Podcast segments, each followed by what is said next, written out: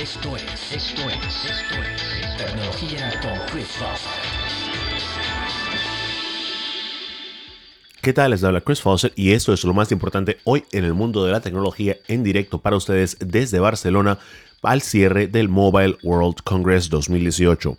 Acá una de las cosas más interesantes que se vieron fue los equipos que salieron utilizando el sistema operativo Android Go. Para aquellos que no lo conozcan, Android Go es una versión de Android que está optimizada especialmente para equipos de bajas prestaciones que normalmente rondan en precio los 90 y los 120 dólares. Con esto, lo que propone Google es que el usuario que compra un equipo de gama baja tenga una experiencia lo suficientemente cómoda como para no sentir que realmente necesita un equipo de gama media o gama alta.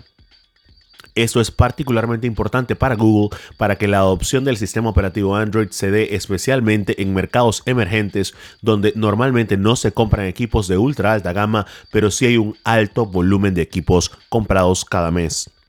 Otro de los equipos de los que mucho se habló dentro del Mobile World Congress fue el Lightphone 2, que si bien aún no está físicamente disponible, sino apenas en etapa Kickstarter, agrega algunas características interesantes al ya de por sí ligero equipo de primera versión, el Lightphone 1. Este agrega una pantalla de tinta electrónica tipo e-ink en terminado mate muy similar al de los lectores de libros electrónicos y algunas características de libreta de contactos, capacidad de navegación y otras, pero mantiene por fuera las cosas que, según los creadores del iPhone original, hacen que el usuario tenga una mala experiencia, que son principalmente el correo electrónico y las redes sociales.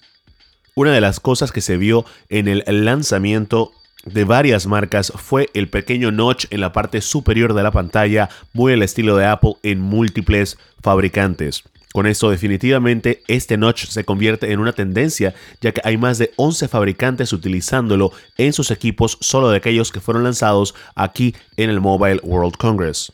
Este se vio en equipos lanzados no solamente por Asus como el Zenfone 5 y el Zenfone 5Z, sino también en equipos de ZTE y de varias otras marcas. Aparte de los equipos que se mostraron acá en el mobile, también hay otros equipos como el Essential Phone que ya lo tenían antes de este evento y equipos que según información filtrada podrían tenerlo como lo son el OnePlus 6 y el próximo G7 de LG. Los mejores elogios se lo llevaron precisamente equipos de uno de esos fabricantes, el LG V30 con nuevas integraciones, o mejor dicho, la segunda versión de este equipo, que según varios analistas de la industria tiene muchas de las características que tuvo que haber tenido su primera versión para poder ser relevante en el momento en el que fue lanzado. A pesar de esto, varios analistas indican que es seguramente uno de los equipos más interesantes que está disponible actualmente en el mercado. A pesar de eso, uno de los que se llevó más comentarios positivos fue Samsung con el lanzamiento del S9. Más allá de las integraciones y del estilo Animoji de emojis que lanzaron muy parecido al de Apple, lo que sí se puede destacar es que este equipo tiene un procesador sumamente poderoso que aparte mejoró muchísimo las cámaras, especialmente integrando un sensor o un lente, mejor dicho, que permite una apertura física, lo que, genera una diferencia muy importante con respecto a los lentes de la mayoría, o mejor dicho, de todos los otros fabricantes y la reubicación del sensor de huella digital que fue una de las principales quejas del S8. Con esto, Samsung dio la impresión de ser una empresa que realmente estaba escuchando lo que tanto analistas como usuarios de sus equipos estaban diciendo y se llevó muy pero muy buenos elogios en este Mobile World Congress.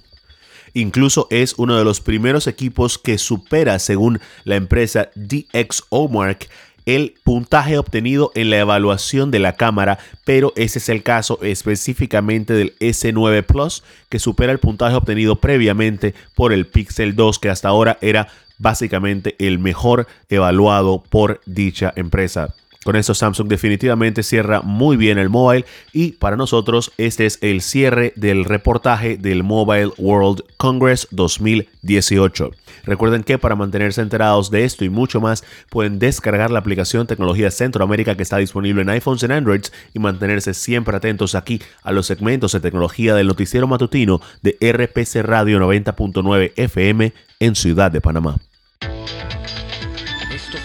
Esto fue, esto fue, esto fue. Tecnología con Chris Foster.